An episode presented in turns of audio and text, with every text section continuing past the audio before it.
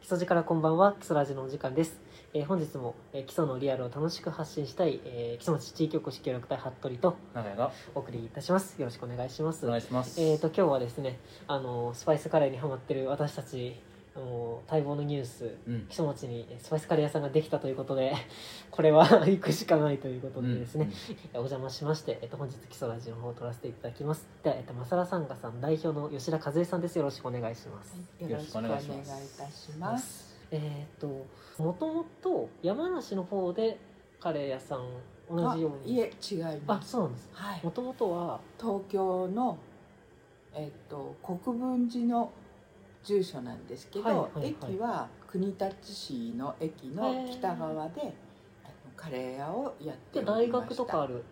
の反対側です反ね。一橋大学がある反対側の方です。うんそちらの方で、で、えっと店舗営業とはい。それからデリバリーとうんそれからキッチンカーとうん3つやっていました。はい。っていうのは、まあ、あの今の時代でもそうだと思いますけど、東京都内あのどこも店舗は賃貸料がお高うございますのでそれを、まあ、毎月支払うということの中で、うん。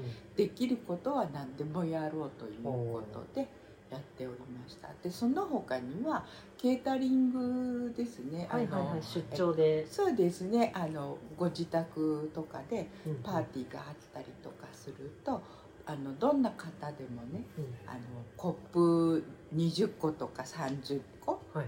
フォークも20個30個みたいな形でご自宅にあるっていう方はねめったにいらっしゃらないとそうですよね。思うんですよね。だからそういったものをうん。全て無料でお貸し出しするということでですね20人分30人分とかを、あのお持ちしてでえっとまあバイキングっていうのはねあの、違う英語なんですあれははい。スモーガスボードっていうのが正しいわけでしょ、おう。そういう形でう。んあのホームパーティーをやる時の,、はい。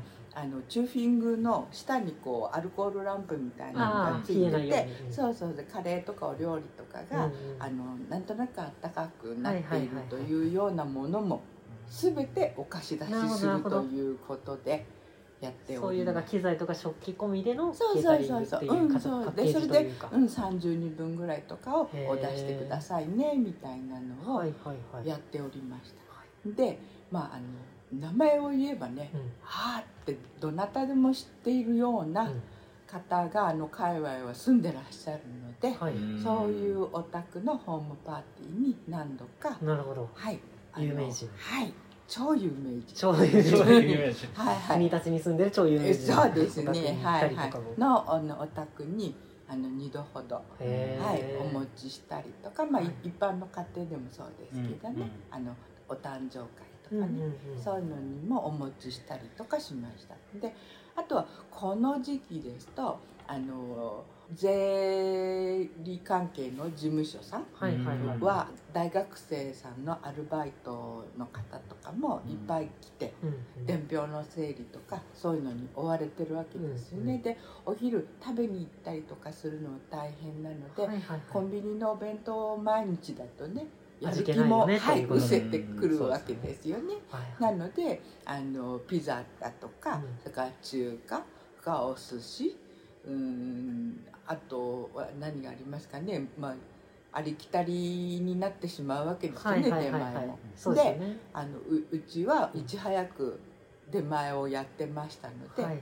よくそういったところに今の時期ですと、うん。はい、お届けも3月。はいそうですね。うん。3月いっぱいいっぱいぐらいまでですかね、あのよくそういうののごご用命もございました。はい。でも本当その時期に、うん。そのキッチンカーとか、はいはい。そういったの結構珍しいことなんですか今は結構、まあ、主流ではないですけど、まあやっぱそこのご時のコロナがあって世もあってね。増えてきてはいると思うんですけど。そうですね20年ぐらい前ですね。20年前はさ、うん。めちゃくちゃ最先端。少なかったことは少なかったんですけど、うん。今もあるんだかどうだかわかんないんですけど、私が始めた時はあの個人でやってるのとあと小さいグループみたいなのがちょこちょこでき始めてたんですね。で、えっと、例えばその有楽町の,、あの界隈とかだとそこのビルの空き地のところとかビルの前のところとかに出店させてもらったりとかするのは、東京堂さんっていうのがあったんですね。でそこに加盟するとあの1週間に1回ぐらいは、うん、あのそういう有楽町の駅のすぐのところに出店させてもらうとかっていうのがあったんですけどやっぱりそのそこに支払うものもあるわけじゃないですか、ね、売り上げの何パーみたいなのとか、それからチラシを配りに行くとか、それからなんか集まりがあるとかね。やっぱりその縛りみたいなのがあるわけですよね。なのでもともとそういうのが好きじゃなかったもんですから。縛られたくないそうそうそう。だから私の場合はどのくらいの会社なんだかも分かんなくって、うん、あのメールを送ったりとか、うん、お電話をしてみたりとかそんなふうにしてると、やっぱかなりの確率であのおっしゃられたようにね少なかったっていうのもあるんですけど「はいはい、いいよ来ていいよ」なんて言っていただいたんですね。で行ってみて、あまりにも大きいところなので「えー、私こんなところに影響をかけてしまったのかしら」っていうのも。あったんですね。で、まあ、具体的に言うとそれはあの町田にあるグランベリーモールっていう東急系のあのアウトレットモールなんですよね。で東急系なので来ていいよって言っていただいた後はその社員さんと同じような、うん、あの「いらっしゃいませ。いらっしゃいませ」とかっての頭を何度に下げるみたいなのとかね「少々お待ちくださいませ」みたいなののあの訓練っていうかね、うん、そういうのも受けなくちゃいけないって言われてやったりとかもしたんですよね。うん。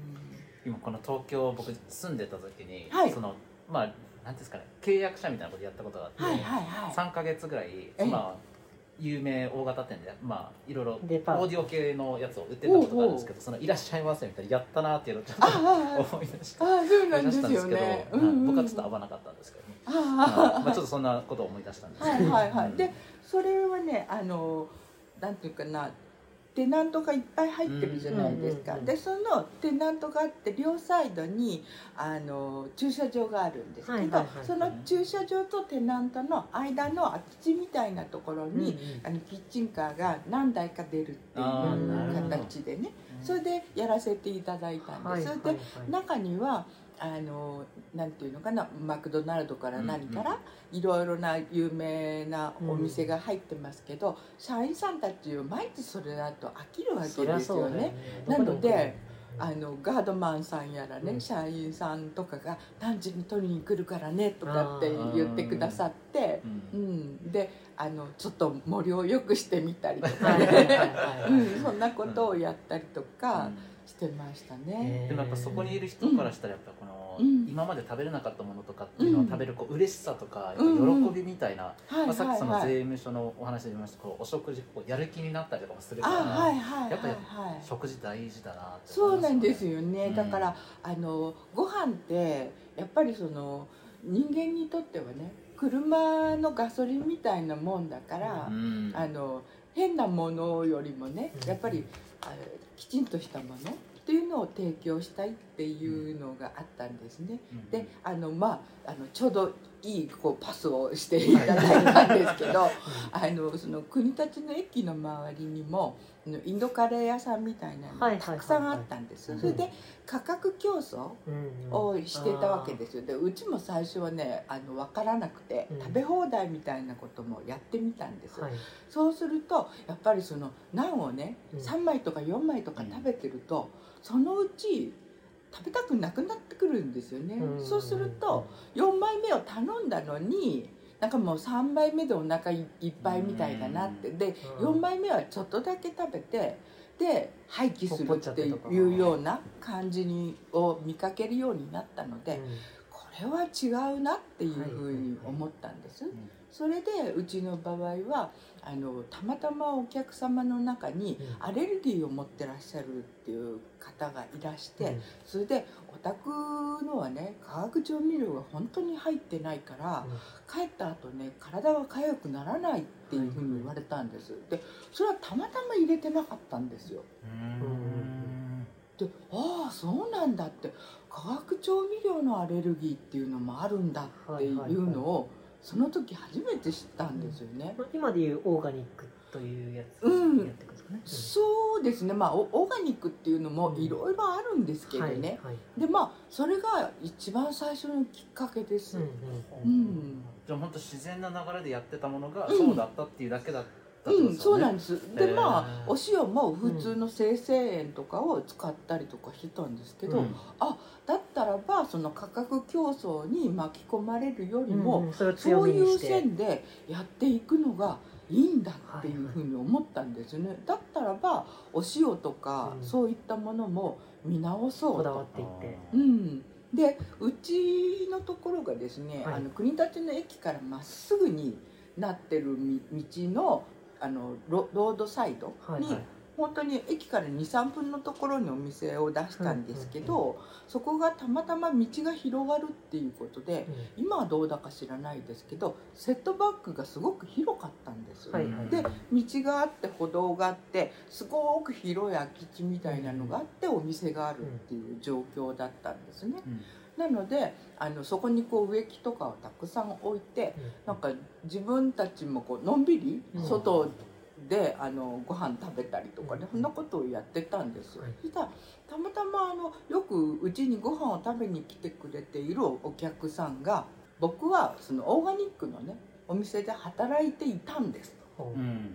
いたんですけど辞めたんですよって言うんですね、うん、で「ああそうなの？辞めちゃったの?」って言って「何をやるの?」って言ったら「たい焼き屋をやるんです」って言って「ああそう」って言って「お店はどうしたの?」って言ったら「借りようと思ってたところがタッチの差で借りられなくなっちゃったんですよ」でどうしようかなと思ってたんですけどねって言ってまあいろんな話をしてて。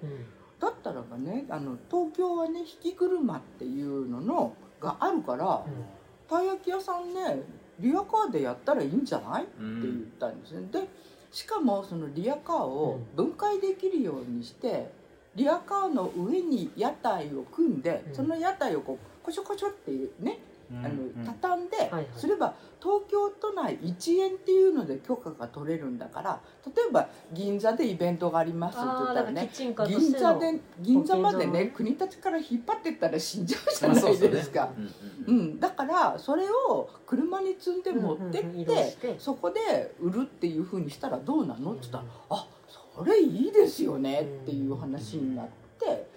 それでやり始めたの、はいはい、そしたらね彼はねものすごくて私たちが知ってるお塩なんかよりももっとものすごいねもうなんかこう海からねお塩をあの組んできて、はい、で一生懸命こうかけて釜で作ってみたいな。そうそうそう。だからもうこんなちょっとなのに何千円もするようなお塩とかね、はい、そういうのを使ってたい焼きをやってたの。でうちのお店の前でやってたわけ、はい、で週にね最初はね3回ぐらい出てたのかな彼は。うんうん、でお客さんはねそういういきさつを何も知らないからね、うん、たい焼きを買うじゃない？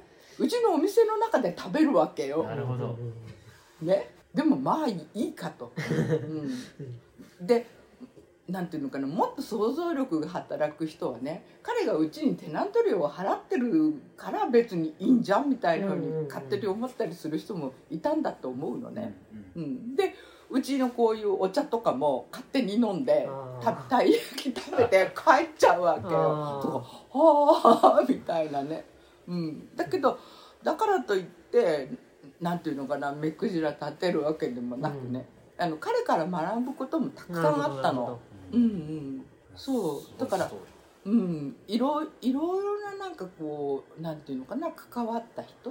うん、うん、からはねあの影響を与えて与えられてってそうそうそう教えてもらうことがね、うんうん、たくさんあったわね。うん、で今今はねあのその人はねたい焼き屋さんはやってないのね、うんうん、でかき氷屋さんをやってるなんかや屋台系ののうんお店を持ってるの。はいはいはい、でね確かねマツコの知らない世界でうん、取材拒否だったと思うわね、へうん、でかき氷ね今もやってると思う冬でも。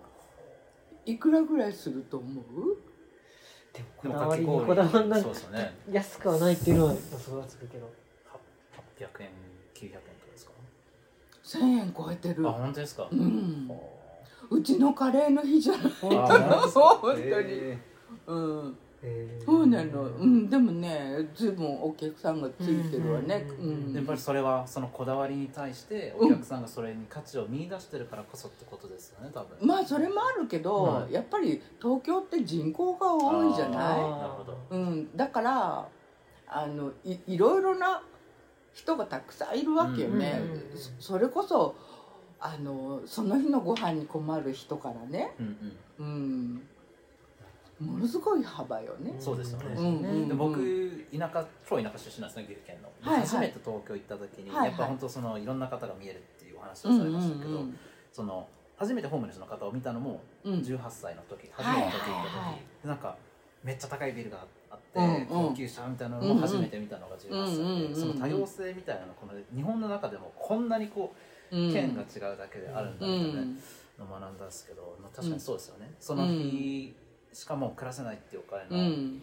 持ってる方もいれば、うん。かき氷何千円出す人もいればもうそうですよね。いろんな価値そうだ観の持つ人がね。うん、だからそれはね出してもいいと思うのよ、うんうんうん。だけど別になんていうのかな悔し紛れじゃなくてね、うんうんうん。あのなんていうのその噛まなくても済むようなね柔らかい牛肉とかをね、うん食べたいっていうふうに思うわけじゃないのよ。うんやっぱりその日ご飯食べるのが大変っていう人にねちょっとでもこうお腹がいっぱいになるとかねあったかいものを食べると幸せな気持ちになったりとかっていうのをね少しでも分けてあげるっていうのがなんでできないのかなっていうのを思うの。うんううんん私はね。はいはい。はいい。ろんな人がいるけどねってうん、そうことですよね。そうそうそうそう、うん。だからあのこんな大きいダイヤモンドをつけてみたいとかね、はい。そんな風にも思わないし、うん。だから自分はあのおかげさまでいつも美味しくそんな贅沢してるわけでもなくね、はい。食べてられるじゃない、うん。うん、だからそういう風な思いをしてる人にちょっとでも幸せだなっていう風に思ってもらいたいなと思ってごめんなさいねなんかね話があっちこっちにいやいやいやいやいやいやでも行っちゃうんだけどすごい素敵なお話ですよ、うんはい、っていうかね聞いてられすぎてるうんあのねうちはねたまたまなんですけど、はいあのお夫のところにその年末の調整の時とかに寄付をしましたっていう領収書のハガキみたいなとか封書みたいなのが来るのね。はであの別々なのよ。相談するっていうことはないの。あだから和江さんあとそうそう旦那そで。な何かこうお金を出したりとかっていうあじゃあ財布は完全に別々？うん。完全ではないけど。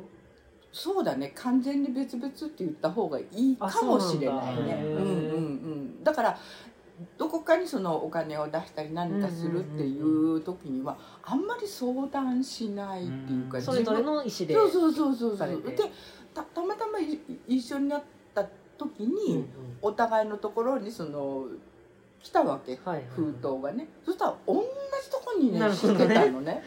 へえうん。でああそうだったんだみたいな。めっちゃほっこりしました、うんうん、のがあったの、はいでまあたまたまそれは1個だけだったけど、うんでも他のところは、うん。まあそんな大した金額じゃないのよ。いやいやい。やだけどあのそういうふうに自分が思うところに、うん。あのちょっとずつね、うん、あの今はほらカードとかで引き落としになったりするじゃない、ううん。ん。だからそのさっきいみじくもホームレスって言ったんですけど、えっと東京じゃなくて私は大阪の方のホームドアっていうところに、うんあの毎月ちょっとねうん。寄付したりとかしてるんです、うん。であとはねアジアの方で、うん。あの子供が売られてしまったりとかするのをこう、うん救済するようなところとそそれからジャパンハートっていうのの,、うんあの吉岡先生っていう人がね、なんか外国に行っていろんな人手術してあげたりとかするところと、あとね北海道のねシマフクロウとかっていうのの保護をしてる人とあとどこだっけ？なまあいろんなところに、うん、そうそうそんなところにね。でもやっぱその根底にあるこのいろいろお話、今書いキーワードみたいな書いてたんですけどやっぱそれがこう誰かを幸せにしたいとか、うん、そうそうそう。だからお客様からお金いただいて私たちは暮らしてるじゃない、はい、だから別にお客様にねそういうところにね皆さんもしてくださいって言ってるんじゃないのよ、うん、だから、知らないうちにお客様も参加してるというそうそうそう。だからわ私たちが代わりに好き勝手にやってるわけ、うん、うんうん。でもそれもそうですね。つながりからいろいろ学んだりとか、うん、そうあって、うん、でもそのお客様からこうもらったりから実は、うん、こう世界をねよ、まあ、少しでもよくうん、そうね。だからそれが、まあ、大げさに言えばね自分たちが生きている意味なのかなっていうふうに思ったりはしてるわけ。だから、あのなんなんていうかなみみんなにこうお腹いっぱいになってもらいたいって、うんうん、お腹いっぱいになるって幸せ。そうそうそうそう、うん、なことだからって思ってるのね、うん、うん、いやなんかすごい幸せな気持ちになりました、うん、お話聞いてて。ことはもともと国立でやってて、うんうん、そのなぜ基礎に来たのかというところで、はいはいはい、じゃあそこにまた。そうそうそう。そうそうで結局、はい、えっとその東日本の震災とかがあったりとかして、はい、世の中がこう冷えて、うん、でイベントとかもあのダメですよみたいな話になったりしたじゃないですか。うんうん、それであの、まあ、デリバリーとそれとお店とあそケータリングと、それからキッチンカー、でキッチンカーはイベントにお祭りだとか、そういうところに出たりしてたわけね、でこれこれが一番の稼ぎ頭だったりだけど、それがダメになったわけ、そしたらもう毎月ものすごいお金が出てくわけよ。でいやこれは困ったなと思ったわけ、だからその賃貸料っていうのをどうやって圧縮したらいいんだろうって思った時に、あの、まあ、東京に隣接している神奈川と山梨と埼玉の営業許可っていうのは持ってたのキッチンカーでね。で山梨もねしょっちゅう行ってたわけ。中央高速でプーって行けばいいだけじゃない、うん、であのしかもその時はクレープ屋さんと焼き鳥屋さんぐらいだったのよ。ああそうキッチンカーで、ね、うん、そういうイメージで、うん、そうそうそう。なのですごく売れたのよ、うん、うん確かに東京からスパイスカレー屋が来たってなそうそうそう、うん、だったら行っちゃおうっていうことになったの。それでインターネットであのいろいろ探してたの。でそうしたらばあのキーワードがねたまたまうまく合致したのね、はあ、その古民家300年ぐらいの古民家の持ち主の方に連絡が取れたの。うん、で全然お会いしなくてね、うん、お借りするっていうことになったの。えー、えっと山梨の築300年の古民家にだから引っ越しというか。そうそう引っ越しっていうことになったの。えーえー、であの引っ越しますよっていう時にお店の前にその古民家の画像をねあのプリントアウトしてでこうこうこういうわけで、ここに引っ越しますって出したわけ。そしたらばうちにしょっちゅう来てくださってたお客様と、うん、そこの古民家の持ち主がお友達だったんですよ。ああ、そうな。うん、そうなの。本当に。本当にだから面白い。面白いですね。それはね、だから後からね、うん、持ち主の方に聞いてね。いや写真見たけどってあれ君の家だよねって言った覚えがあるよみたいな。なるほど。友達の家から行きつけのカレー屋さんになったんだ。うんそうそうでも本当でも、うん、ありますよね。なんかこう、うん、そのなんかなんか世界狭いなというか、うん、まあ後から気づくけど、実はつながってたみたいな。そうそうだからねなんかみんなこうね阿弥陀くじのみたいにこういうふうになって、それで基礎に至るっていう感じなの。本当にそうなの。うん、でまあその後に山梨にいたでしょ、はい、で、はいはい、今度山梨にいてで東京のあの営業許可はねあの切れちゃったのね、はい、あの 3, 3年だか5年経つと更新しないと切れちゃうわけ、はい。でも東京は高いしね出店料も、うんだからもういいやと。うん。だったらば長野に行こうっていうことになったわけ。なん。だ そうそうそうそう。それで長野県の営業許可を取って、はいはい。で長野県のその松本クラフトだの飯田クラフトだの大町の方にあったところの木崎湖のほとりでアルプスブックキャンプに出てみたりとか、うん。そんなことをやっていたわけ。う。ん。でその中であの手仕事市ね。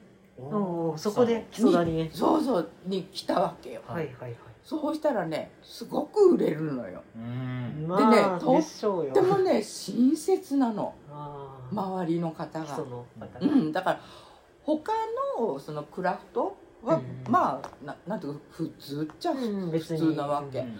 うん、だけど本当にね親切でびっくりしたのよ。はいはいうん、で、えっと、その次の年も出たわけでそしたらあのその前の年に買ってくれたご年配のお母さんが「友達連れてきたわよ」とかって言って、あのわざわざねこの今度はね場所が違うからうんと探したよ とかって言ってうん。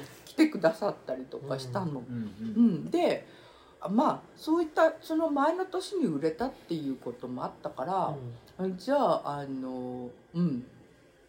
ももうちょっとねこの辺を熱心に見てみようかなっていうのがあってで、えっと、土曜日と日曜日うん。に出店するじゃない？うんで月曜日って習いとかね妻子とか孫目とかって見たことがなかったのね。まあ宿場町を。うん、そうそうそう。であごめんなさいね。またね話は前に戻るんだけど、はいうん。その山梨の古民家に行った時うに、ん。家がねとっても大きかったのでうん。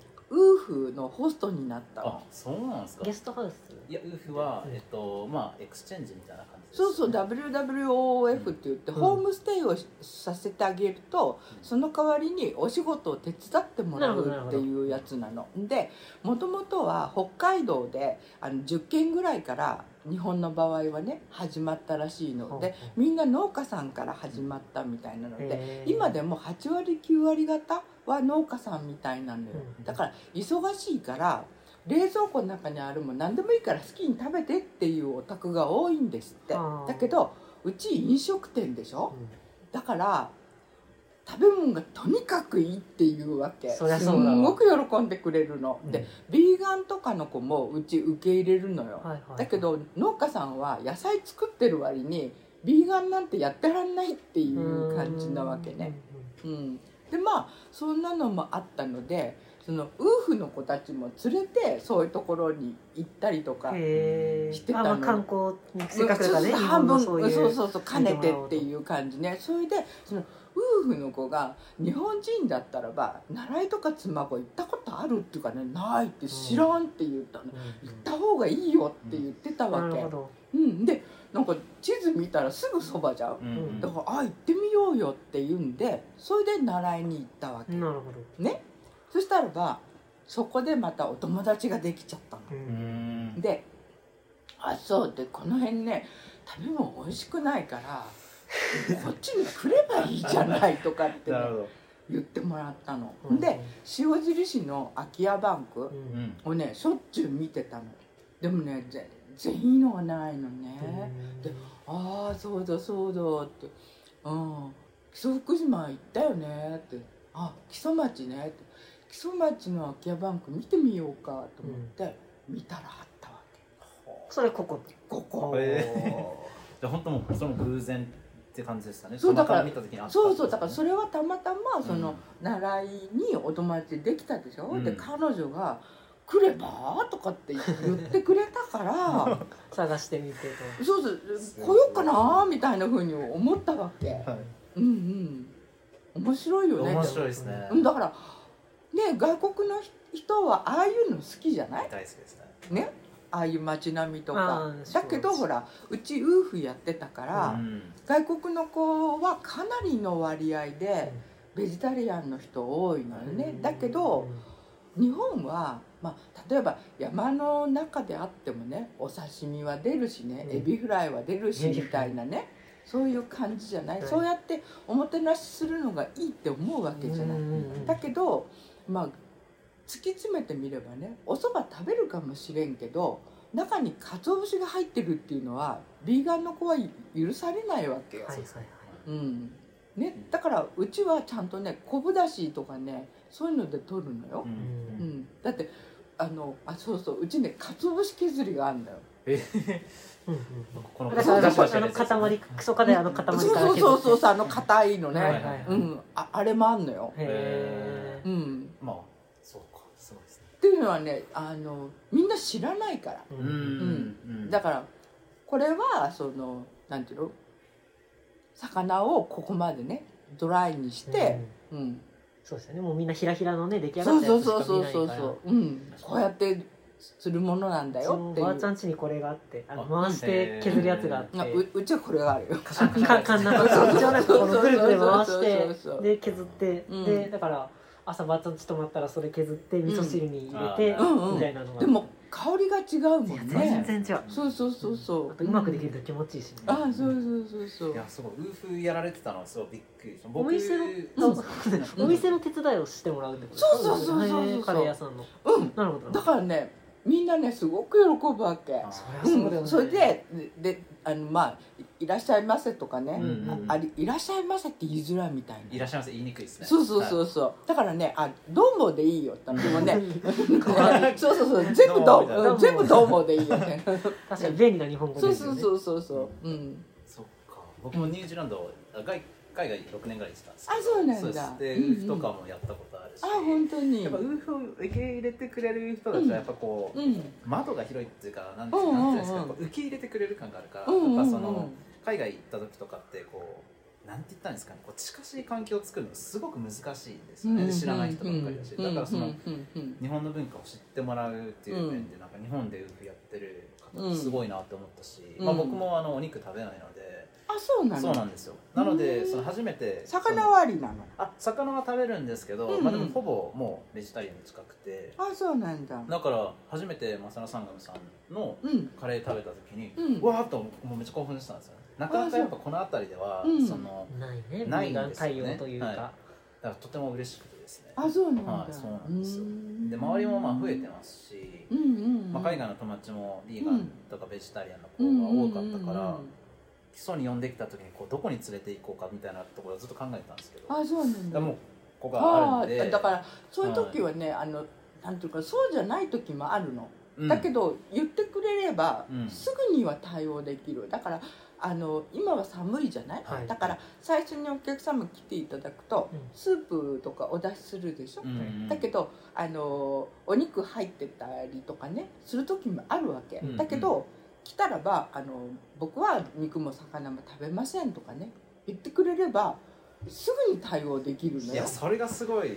待望のだね待望の。対応力というか。待望のお店だね、うん、やっぱそれっていうのは、うん、そのなんですかねこういう風の方たちとかの生活のこの価値観のこう、やつが広がったりとかっていうので、やっぱこういったお店があるといいなって思われたっていう形なんですかね。そうだね、うん、だからあの先ほど来言ってるように、うん、やっぱり価値観は違っても、うん、あの美味しくお腹いっぱい食べてもらいたいっていう,、わ私たちの思いは同じわけだから、だからあの嘘をつくのは嫌だからね、入ってるのに入ってないよって。だってアレルギーじゃないからね、アレルギーじゃないから入ってないって言って食べちゃえばいいだけの問題でしょ、だけどそれはね違うと思うの。うん、あそうそう。それでねああのままたお得意でもう一回戻るんだけどあの、はい、うん。えっと甲州市にいた時はねアレルギーの方もすごく受け入れしたの。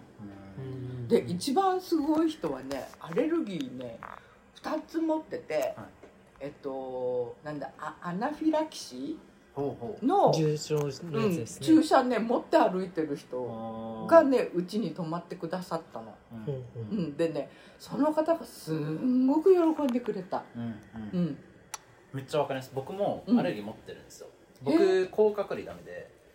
でやっぱりこう対応してくれるとこってあんまりね、なかったりとかもするし、で、まあ、イギリスいた時とかは日本食レストランで働いたことがあって、うんうん、向こうもアレルギーの方いるんで、こう向こうのまあうんまあ、全員じゃないですけど対応してくれるとこやっぱ少ないみたいな話を向こうの方も言ってて、で僕はそれ自分持ってるから、お寿司とか作ってた時も、こう卵系ってアレルギー強いから、それを使わないでほしいって言われてだから、わざわざこうやってなんですかねまな板ももちろん変えてみたいな、でこれはもう本当安心ですよみたいな。めっちゃ喜んでくれてで通ってくれてみたいなのがあるから、そういう気持ちもすごいわかるし、そういったお店はこう基礎にこうなかなかないまあ、基礎だけじゃなくて多分この辺り多分塩尻稲とかいろいろ含めて少ないと思うので、あの普通に素直に嬉しいですね僕は、一個人として。はい。はい。うん、そその方はねあのカナダからいらした方なんですけど、タバコみたいなねケースでピッてやると針が出てくるんでそれで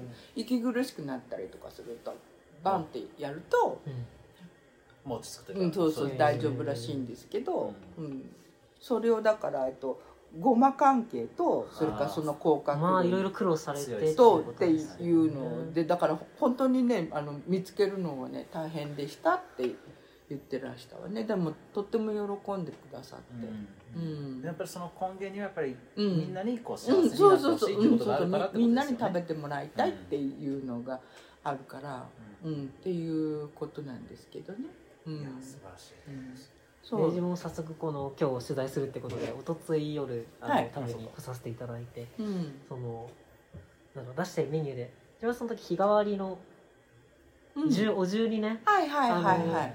うん、カレーと自分てっきりカレー屋さんだからカレーとご飯とまあ何もあったらいいなぐらいだと思ってたら、うん、そのお重にいろんな野菜やら、うん、アチャールやらタンドリーチキンとかいろいろ入ったのがあって、すごいいやすごいですよ、それでお値打ちだしね、いやこんなにいろいろ出てくるんだっていうのすごいびっくりしたんですけど、やっぱそういったその出されてるメニュー、なんか思いとかこういうことを言ってますみたいなところも、そうそうそう。あのね今ねそのインドカレー屋さんは、うん、あのまあ、単価が安かったりもするわけね、うん、それでまああのスパイスも結構高かったりとかもするじゃない、うん、でえっとその国立の駅のそばでやってた時もそうなんだけれども、はい、日本の人ってフレンチとかイタリアンとかはね平気で1,000円以上とかランチ出すわけでそのフレンチとかイタリアンのあのコックさんっていうかシェフの人は日本人なわけ、うん、だけどうちはちゃんとカレーを食べて育った外国の人がその時は作ってたわけよ、うん、だけど1000円以下ね890円とか780円とかって。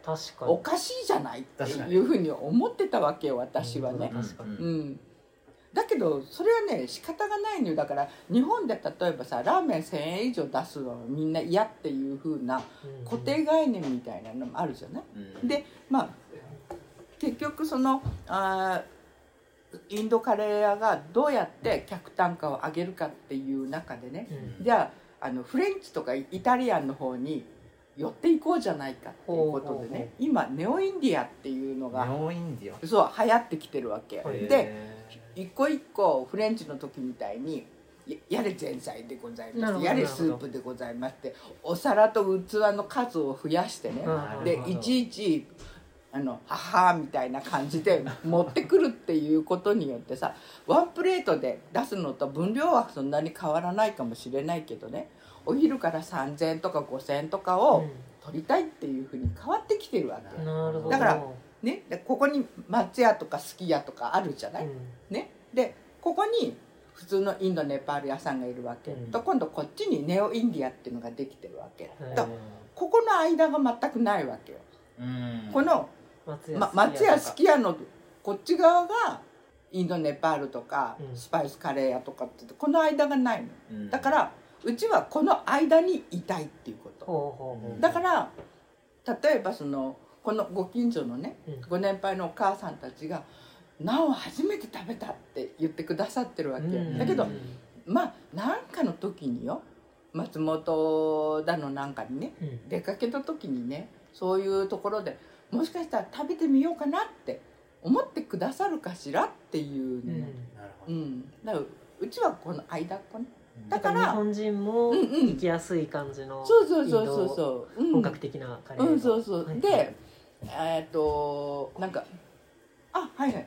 あのわ若い方でねなんていうのかなこうターリーみたいな感じなんですか？みたいなふうにね聞かれた方がいたのね。だからね、うん、あそういうね上級なのじゃないんですって。いやいや、ね、おじいさんおばあさんもね喜んで食べていただけるようなんですよっていう、そういうふうにはねご説明したんですけど。なん。かだからちょっとこう、うん、言ったら和,、和食というか日本人っぽさに寄せた形のあのお重の、そうそうそう。そう、ね、うんそうそう。だからあのなんていうのかな一つのものをねただただお腹いっぱいに食べたいっていうのはね日本人的ではないと思うのね、日本人っていろんな種類のそうそうそうそう、うん、食べたい的な考え方、ね、うん、そうそうそうそう、うん、だから、その方が面白いんじゃないかなと思ったの。だから本当にねここここのね、うん、ココイチさんとかから、はい、あのインドネパール屋さんまでのこの中間のところがないなっていうふうに思ったわけ。う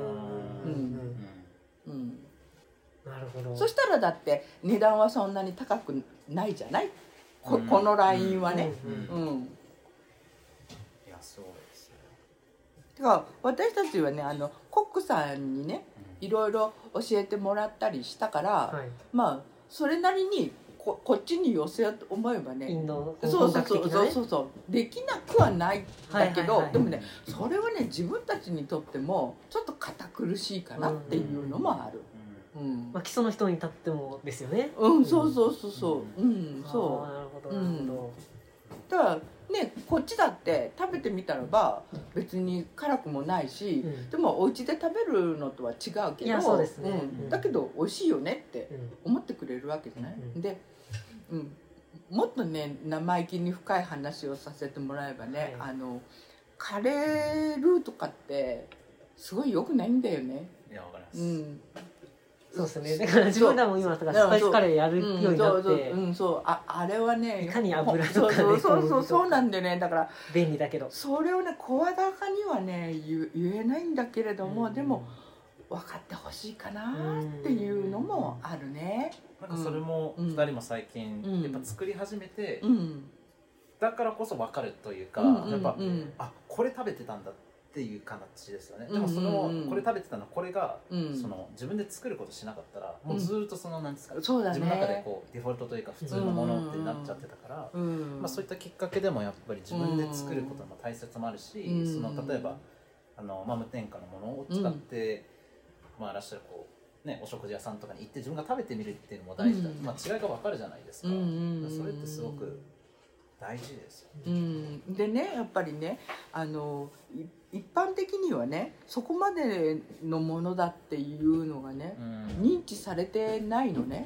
うん、だから保健所とかもその普通のあのチョコレート型しているものとね私たちが作っているものが同じっていうふうに捉えてるんだよね。なるほど。同じカレー名前はカレーだからね。そうそうそう。作ってないから、うんうん、知らないから。だけど例えばそのお家でねあの夏にあれをこう朝ねポンって入れてそのままあ忙しいと思ってキッチンに置いて夕方帰ってきたら腐ってるよ多分。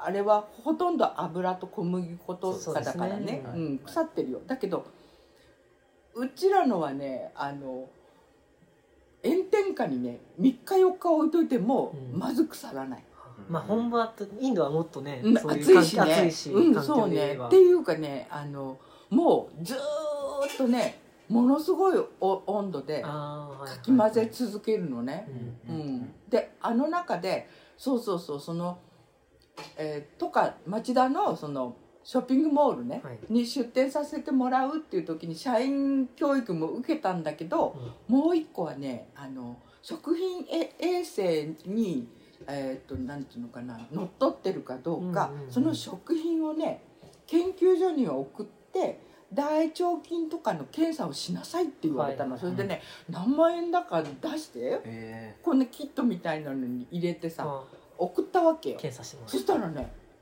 出ませんっていうの、うん、それだけだから長い時間ね、煮込んでるから、でもともとのターメリックとかには殺菌の能力もあるじゃない、はい、うん。そうですねなんかまあちょっと深い話になるかもしれないですけど、うん、そのなんかカレーそのカレールーのカレーもカレーだし、うん、作られてるカレーもカレーじゃないですか、うん、でやっぱそのやっぱ最近すごい思うのが言葉ってめっちゃ便利だけど、うん、例えばそのよく服部君の話した田舎って言っても、基礎も田舎だけど、田舎も一応田舎じゃないですか、でも田舎は田舎でもまた違う田舎じゃないですか、だからその言葉の便利さというか、そのなんて言ったらいいんですか、便利で不便だよね。そう便利で不便、イコールではない。完璧にその例えばその自分で作ったりとか、見たりしたもの、まあ、例えば自分で作ってるカレーとかを、とその買ってくるカレーは違うっていう僕らは経験してるから分かる。んですけど、田舎も今基礎にいるから比較して、その田舎は田舎だけど、いろんな田舎があるよねみたいなあそうねそうそれは最近すごくよく、あのねこのねグーグルのところでねうちにねもうねすごい熱いレビューがね、うん、そうそうそう書いていただいてるんです、うん、でねこのね2件目に書い書いてくれている、飯塚敦さんっていう方は、あのハピーさんっていう人なの。ハッピー。さんひらがなで「ハッピー」って書くんですけど、はいはい、この人はそうそうそうフードコーディネーターとかあのフードライターの人なんですけどだからほとんど毎日、うん、必ず一食とかカレーを食べていらっしゃるっていう方なんですけど、これその方がもうもうすでに来てくださったの。あのぜひあの Google でマサラサンガムで調べると、レビューがあるのを見ていただけたらと思いますが、その方がねおっしゃるのには今おっしゃったようにカレーカレー屋だって言わないでくださいねって言われたの。うん、だけどしょうがないんだよね。そうですよね、うん、何か言う何か言葉をつけるならカレー屋だけど、うん、そうそうそう実際来てみて感じてもらわなきゃ、うん、なんかそれが本当なんかもうすごい、まあ、最近悩み悩み事というか、なんかこう肩書きって、まあ、つけるのは簡単だし自分が名乗るのは簡単だけど、なんか自分の中でこう納得してないものに、なんかなっても仕方ないなと思って、でなんかその話を去年まあある友達とかとしてたんですけど、うんうんうん、僕はもうこう仲がいい以上でいいんじゃないかというか,、だそれはあとは他の人が判断してくれればいいけど、僕は別に写真家でもないし、ビデオグラファーでもないし、まあ音楽も好きだけど、別にそう名乗るわけでもないしでもなんかこの個体の中の他の人が見てくれればいいかなみたいなこう最近はもう落ち着いたんですけど、やっぱそれにすごくこう似てるなと思っていうか。まあ、吉田さんは吉田さんの彼があるよっていうか、うん。うん。そうなのね。だから本当は違うんだけどさ、あの結局私たちがそのココイチさんとかとね、はい、それからそのインドネパール屋さんの間にいるっていうのと、うん、同じようにねそのカレーって言いたくはないんだけど、まあ、何って聞かれたらね。しょうがないよね。っていうのは。一回やっぱりじゃ来て来てくださいっていうことになりますね。そうそうそう。いや本当にそう思います。そう思います。でねあのその国分寺でやってた時にね、はい、ランチタイムにねあのわーっとお客さんが来てくださるわけ、うんうん、でまだね席は空いてたの、うん、それであのある人が入ってきて。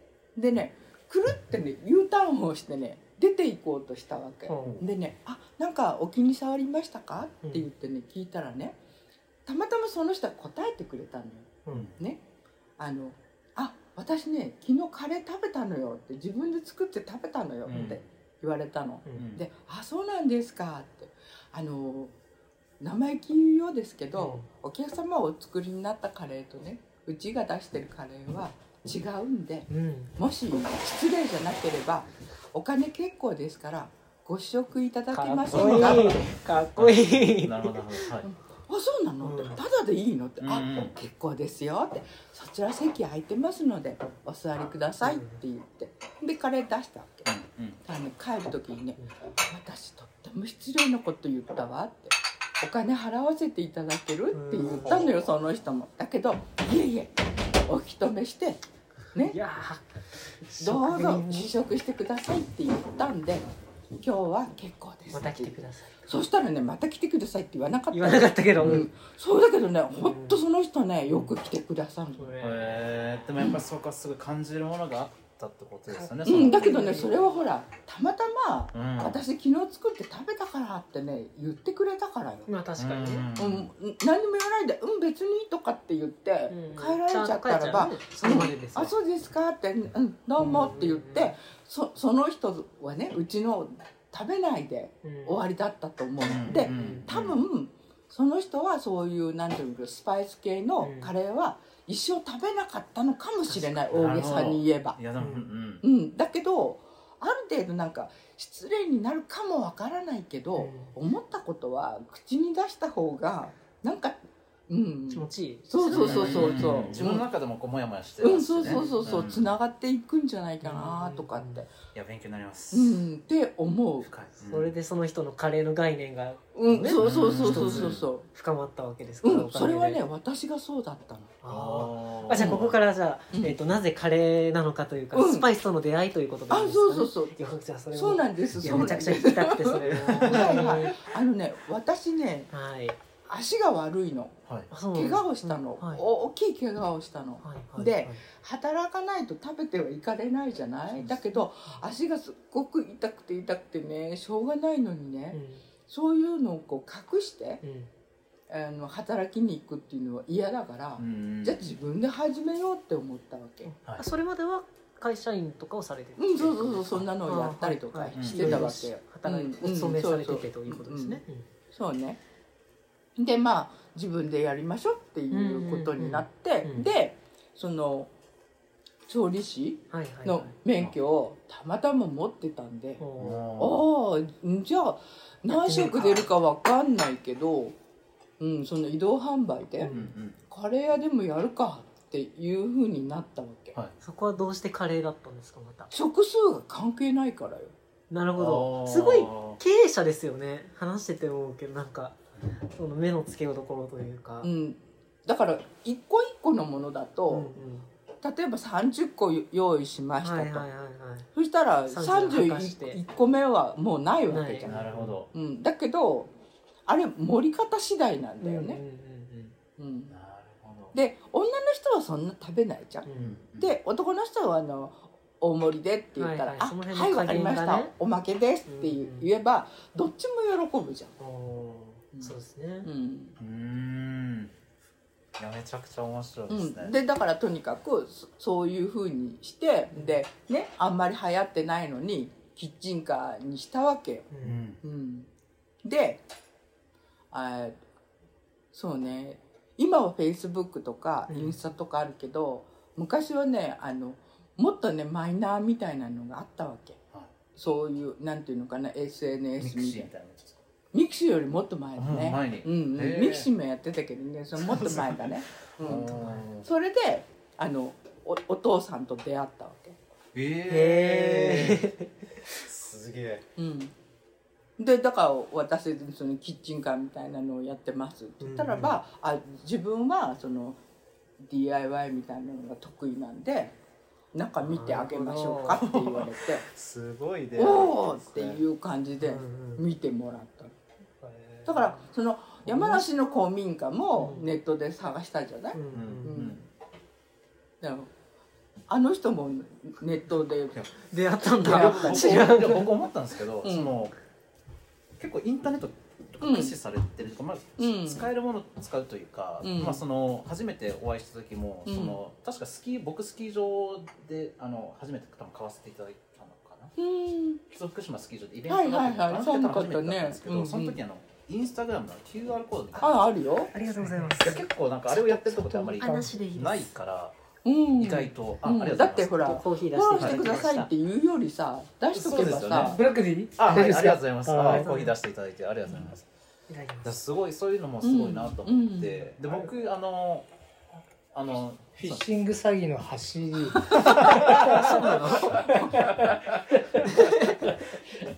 つられちゃった。つられた。つられたつられてこんな基礎に来ていただいてっていう。いやいやダブだダブでもなんかすごいなんだろう。その例えば同じとこに寄付してたとかのその旦那さんの価値観が,、ね、が似てるって僕その最近あの友達、まあ、結婚した友達に、なんで結婚したのって聞いたんですよ、そしたらやっぱりその、性格は反対だけど内向的とか外向的、でも価値観が一緒って言ってて、あはい。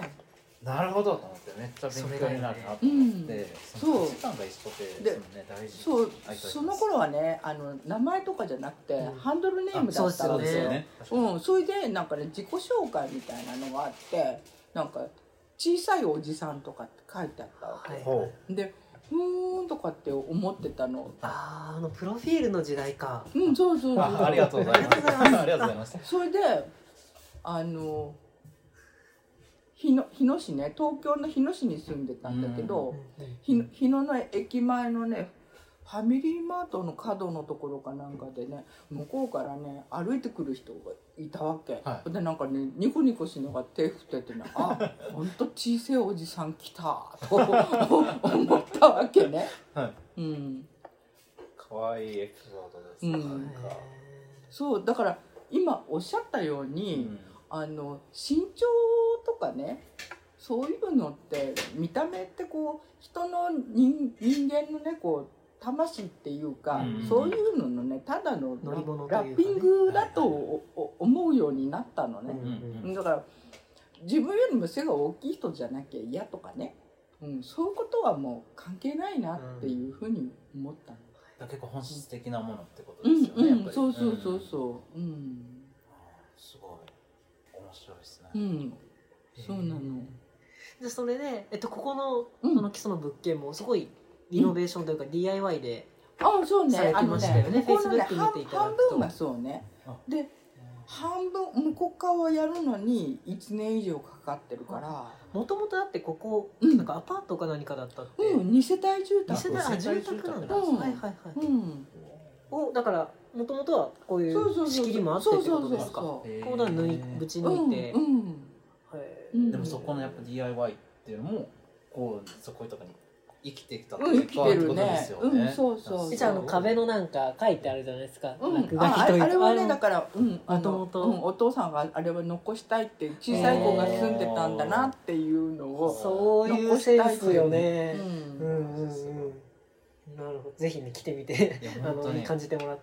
本当うにん。住宅だだから上にじゃあ住まわれてるということですか、そうそうそう。ん。ん。店舗兼住宅で、うん、そうなの。でうん。あのここはね例えばそのフラット基礎にな、はい。あのうん。関係している方たちねうん。はあの随分見にいらいらしたみたいなのよね。はい。でわ私もね最初に見た時にね「えー!」ってねのけぞるようなね物件だったのよここ。お話は聞いてどういうはい。意味で、うーん。ボロボロで、なるほどなるほど。うん、汚かったんだよね。うん。であのその山梨でえっと地上3階で地下1階？地上地上さうん確か3階だよね、うんうん。で地下が1階っていうあの蔵があってね、うん。うん、でその蔵をあの直そうっていうね NPO みたいなこともね私が言い出しっぺでねやってたりしたの。でそれのと聞かせてください、うん、ででそれもねあのインターネットで、あの建築家の先生をあの捕まえたのね。でその先生がその蔵を直すのに随分あの力を貸してくださったんだけれども、えっとそその先生に「ここ見てもらえますか?」って言って頼んだの。よはい。でご夫婦でねわざわざ。ここまで来てもらって。そうそう東京の方なんですけどね、うん。来てくださって見ていただいてでこことここはねあのこういうふうにした方がいいよとかねアドバイスをしていただいたりしたんで、うん、ですごく安心して、もう本当にそこもつながりじゃないですか、うう。僕本当にうん。基礎4月に来て、うんもうなんか訳も分からず6年間旅してたんですけど、うん。それがようやくつながってきた感というか,、うん。かそのその時はこうつながるか分かってなかったけど、うん。その時会っといてよかったなって人がすごい今人生の中たくさんいて、うんうんうんその方もその例えば蔵のうん。ものがあって、たまたまそれあったっていうのでこうつながってきたわけです。そうそうそうそう。本当なんか人生めちゃくちゃ面見白い。と思うの、はいうん。本当に本当に。うん。そこで会ってなかったら聞けなかったわけうん、です、そう。だからずっとね不安もね持ってたかもしれないけれども、うん。やっぱり専門家の方でしょ？そうね。うん、それでその先生がね「うん大丈夫大丈夫」なんて言ってくださったんで、うん。聞ける人がいるってすごい幸せなことですよね、そうね。うん。本当ね。まあ、ここのできるまでみたいなあの吉田さんのフェイスブック見るとね。あはい。結構い。や自分もだからここにできるって言ってて、まあ、ずっとうんうん吉田さんとはその商工会のされてた、えっとうん。企業塾で、うん。はい。その去年の冬にはい。お会いしてて、うん。でそうその時からうん。そのカレー屋をやろうとしててっていうふうで、はいはい。あのフェイスブックとか見させていただいてて、なんでそのここができる DIY の様子とかはそれ見るとねまた分かって面白いんですけど、うん。うんうんどうでしたか？その、うん。DIY ってかまあここ開店までのうん。基礎で。結局だからうん。1年うん半ぐらいですか？そうそうそうそう、うんかかったわね。されててなんか大変だったこととか、うんうん。なんか逆に。あそれはやっぱりね、うん。誰のせいでもないのかもしれないけど、はい。うん。ねあの殺す殺殺すけす騒ぎがね、そうですよね、一番だね。うんまあみんな困ってますわね。ねうん世界中、う。ん。ただねあのなんていうのかな。自分のこう置かれている立場っていうのをね、幸せだなって思うのは下があるから幸せっていうふうに思うっていうのはねそれは違うんだろうとは思うの。うん。ただね先ほどからおおっしゃられてるようにこううまくつながって、いいろんな方のお世話になってここに来たっていうのはね、うんあると思うから、うん。だから自分たちもちょっとでも、うん人に役に立てればいいかなっていうのはあるわよね。うん。いやすごいめっちゃわかります、うんで僕も今こっちにこう来たのにもいろいろこうつながりがあって今ここに来てて、うん。でまあそれを、まあ、こういったポッドキャストをうん通して、なんか、まあきなんつったかいいんですかねこういろんな人が出会っいろんな人に出会ったからこそ基礎にうん。来て、うん。そのだからこそ基礎が好きというかう、んうんうんがあるからそういったのをこうなんかこう声を通してうん。伝えていきたいし、みたいなうん。やっぱその基礎の魅力ってやっぱ多分おっしゃられたカレーにもつながると思うんですけどやっぱこう、うん。食べられなんですかねカレーの場合は食べてみて、うん基礎の場合はやっぱ住んでみてとか、まあうん。住まなくてもうんちょっと1週間2週間うん暮らしてみてからこそ分かるなんか、まあ、本質的なものじゃないけど、うん昔ながらのこう懐かしさとか、うんそういったものがあるからだからなんかこれをねこううまく発信していきたいなっていうふうには思う。うんその吉田さんで言えばそういう出店される時に非常にこう親切にしていただいてってうんいう、基礎の人の温かさとかで、できてで今や基礎の人にうんこれでなってってねなことですからなっちゃった。ねなっちゃう そうですよね、うん。だからこれからまた基礎の、うん。基礎の人ですよこれで、本当不思議ですよね。実際基礎にでうん。暮らしてみてどうですか、そのなんか。寒いけどね。寒いですよね確かに、うんうん。今年はなおさら寒いですけど、うんうんうん。人的にはどうですか？やっぱあ皆さんとてもね親切よね。ううん。んやっぱそれすごく感じますよね、うんそう。ううん。ん本当になんありか心配してくれたりもするし、うんなんか寒くないって言ってね、うん。いろいろこう気にかけてくださったりとかもあるし、そうね。なんかその子の温かさが残,、残ってる場所多分日本でも僕は知らないけどあるんでしょうけど、うんうんうんなかなかこうね基礎ほどこううん。これはそれがこう人間臭さを感じるというか、だからなんかそれを外から来た人なんだろう身内であったかいみたいなんじゃなくてさ、うん。誰に対してもじゃない、うんそれはすごいよね、うん基礎基礎だけかは分からないけど、うん。まあね、うん。でまあそういった場所が日本にまだこうあるよっていう、ね、の魅力だと思う。うん。伝えていけたらと思うんですけど、うん。ちょっとじゃあここからはあのスパイスカレーをやるものとしてのはい。質問なんですけど、そのどうやってそのカレーをまあうん。ねやろうってことでうん。始められたわけですけど、うん。その今の味に行き着くまでなんか、うんまあ、べ勉強というあか研究のなんかあそれはこととかもねだから都内ではい。お店をやってた時うん。に、あのコックさんがね、あ例えばそのあ親戚の人が亡くなったからとかねうん。あの甥っ子が結婚式があるからとかって言うとあ航空っていうか飛行機代も高いのかもわかんないけど、うん。一回帰るとね2ヶ月3ヶ月帰ってこないのよ。なるほど。あその現地の方インドの方ネパールの方。ネパールネパールの方、うん、ネネパールの人なんだけど、うん。でそのコックさんはねあのネパールの人なんだけれどもインドに行ってインドのあのレストランでコック長みたいなのをやってたって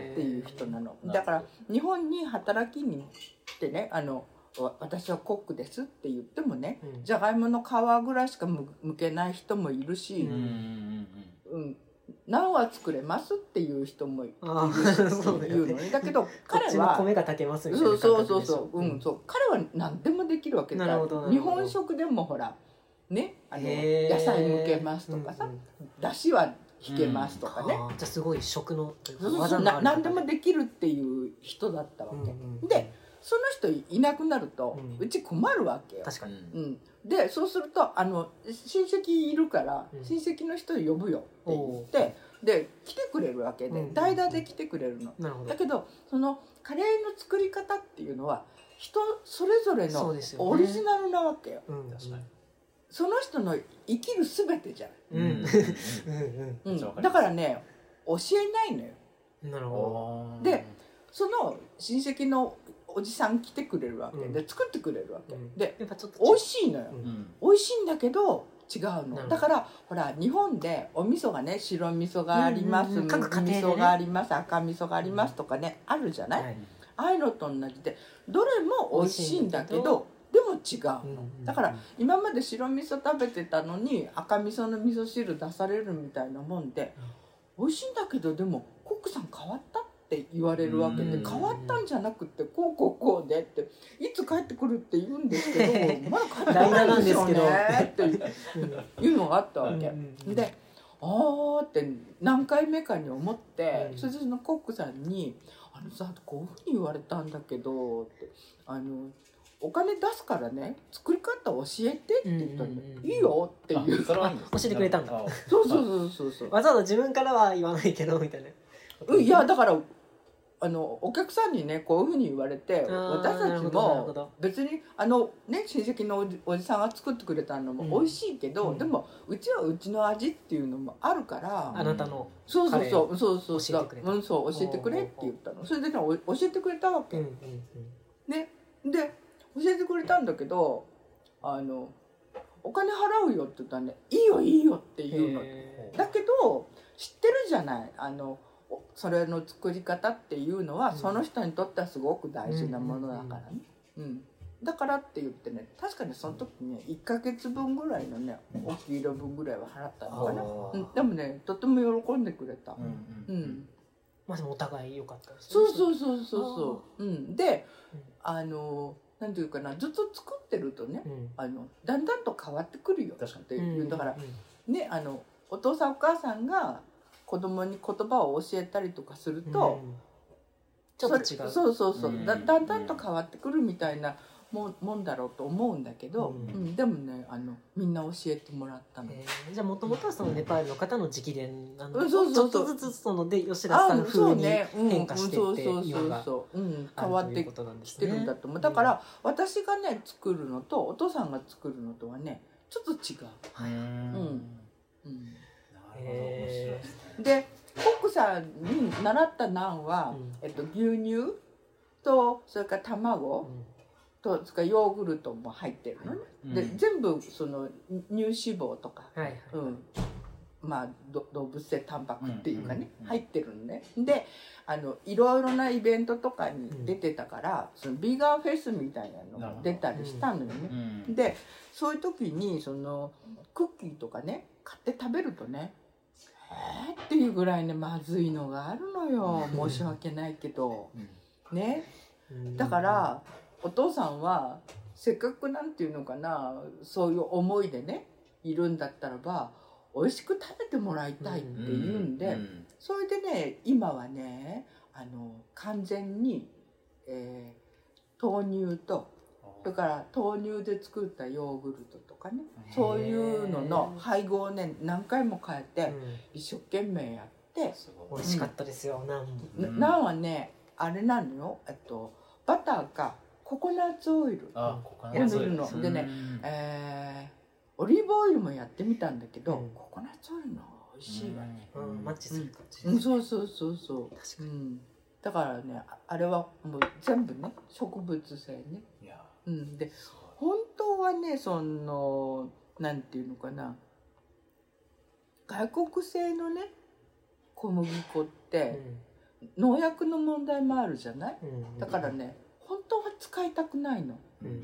で今はねあの国産のと外国製のとね半分半分でそうそうしてるのね、はい。うん、で山梨で行った時はねあのい一食が1350円うん。うん。いいただいてたんで、うん。だからあの北海道産のね小麦粉100でやってたんだけど、はい。うん、こっちはねちょっと価格の問題もあるから、うん、今はね半分半分にうんしてるんだけどね。だから、うん。まあ、だんだん浸透していけばういうこともあるんんですかね。そうね。っていうか食数がいっぱい出ればってこともあるよね。ほどううん。んそれはそうだ。う、うんん食数がいっぱい出さえして一日のね収益っていうのがねうん。上がれば、うん。そういうのもできるよね、うん、できるとは思うね。だからうん食材ってねもっといいものいいものっていうかそれはきりなくあるじゃそうないそうそうそうそう、うん、まあでもできるところからというかそうだね。だから今は油はあの米油ね。お、おーはい。うん、を使ってます、ううん。ん。でえっとなんだ？キャノーラオイル。あ具体的に言ったらいけないのサラダ油としときましょうか、あそうね、うんうん、ああいうのはね使わないうんうね、うん。ん僕も作っててわかるけれどもさ、うん。絶対その方がうまいよ。ね、米油とか。あと自分はあのからし菜にしたんですよ。今からし菜でやってて。うんあのでかいの買ってね。えー、そうなんだ。やっぱ結構使うし、うん。うん。油の与えるカレーへの影響がやっぱり作るとわかるじゃないですか、うん。だからそうその辺もちゃんと気にしだすとやっぱりうん。レベル上がっ自分でもうん。一段階レベル上がったなって思うし、うん。やっぱなんかカレーで終わらないっていうかその米油使うようになってからそうだね。他の別の料理にね。米油使うようになったりとかもあるからそうだね。こういい影響が自分にあるというかやっぱり食べ物をさまあうん自分作るものだし元から体弱かったことに対して今すごい感謝できるというかうん。だからこそ気づけたそう気づかなかったから、うだからまあねその大変な時はあったけど、うん。まあ、今思うと、まあ、良かったなって思うことが多々あるというかですね、うん。はい、そう思いますね。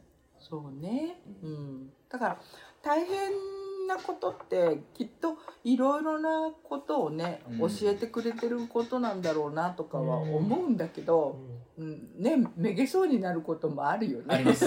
あります。うん。はい。うんでまあそのい一点的に考えたらこの大変っていうものはありますけど、うん。でもこう長く考えた時に、うん。まあ良かったなって思うことはあるからその当時のその点的に考えたらなんですかね、うん。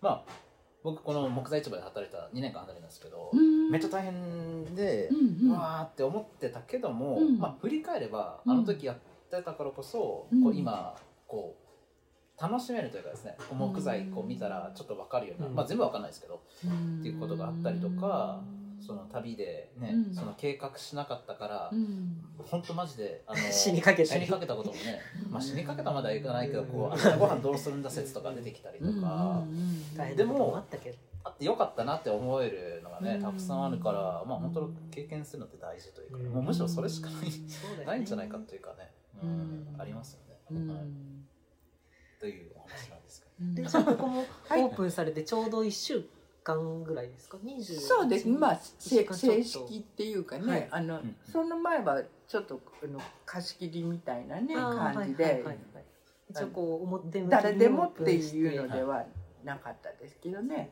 どうですか？どんな方が来られてるとか、うん。あのさっきもねちょっとお話ししましたけど、はい。あの生まれて初めて食べましたって言ってくださるお年寄りの方とかもいらっしゃるし、はい、だからそういう意味では良かったなっていうのはそうですね。思いますよね。うん。多分そのお年寄りの方も普通のルーのカレーはねうん食べたことあるだろうけど、こういうスパイスカレーとかはきっとここにできなければ一生食べることなかったわけで、うんうん。本当にうん。新しいそういう食との出会いうんのきっかけをこう作れてるっていうのもすごい、いやいいよなって思うし単純に自分たちは自分は普通に嬉しい、うん。うん、あのあれですか？お重の中のそのお惣菜というか、あれも、そのネパールの方から教えてもらってとかなんですか？いろいろのもあるしそうじゃないのもあタンドリーチキンはそうですよ。そうです。本格的にうんうんうん。ああれオリジナルのもあるし。うんそうそうそうそう。玉ねぎのアチャールとかも。うんあれもね、うん、教えてもらったのをもうもうそうそうそうそうそう。いや美味しいんですよ、うん、うん、向こうの人が作るのって割と雑でしょ？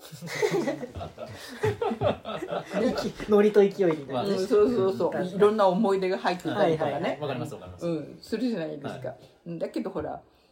ちゃんと同じものを提供するという観点で言うと。そうそう。日本の場合はさあの例えばそのなナマスを作るのとかでも、はいわ和食のこうお素材は同じ風に同じ細さでとかね、うん。あるじゃない、うんだからうんそういうのを一応考えてはいる、はいだから色合いとかさ、ううん。ん日本料理をこうエッセンスとか良さを入れて、うん、そうそう融合させてって感じですうんだからよね。あのお弁当？うん。もあの調子づいて作り始めたんだけれどあ、も、はいはい、うんされてます。テイクアウトね。そうそうそうそう、ん。だけどそれもみんなを同じこうあ甘辛味みたいのじゃなくて、うん。うん。んお味噌であえあの炊いたものとかね、うん。いろんなのをやってるのね、うん、そちらもまだそちらもまた食べにあはいありがとうございます、いすうん。はい。いやなんか普通にまだまだ聞けるけど。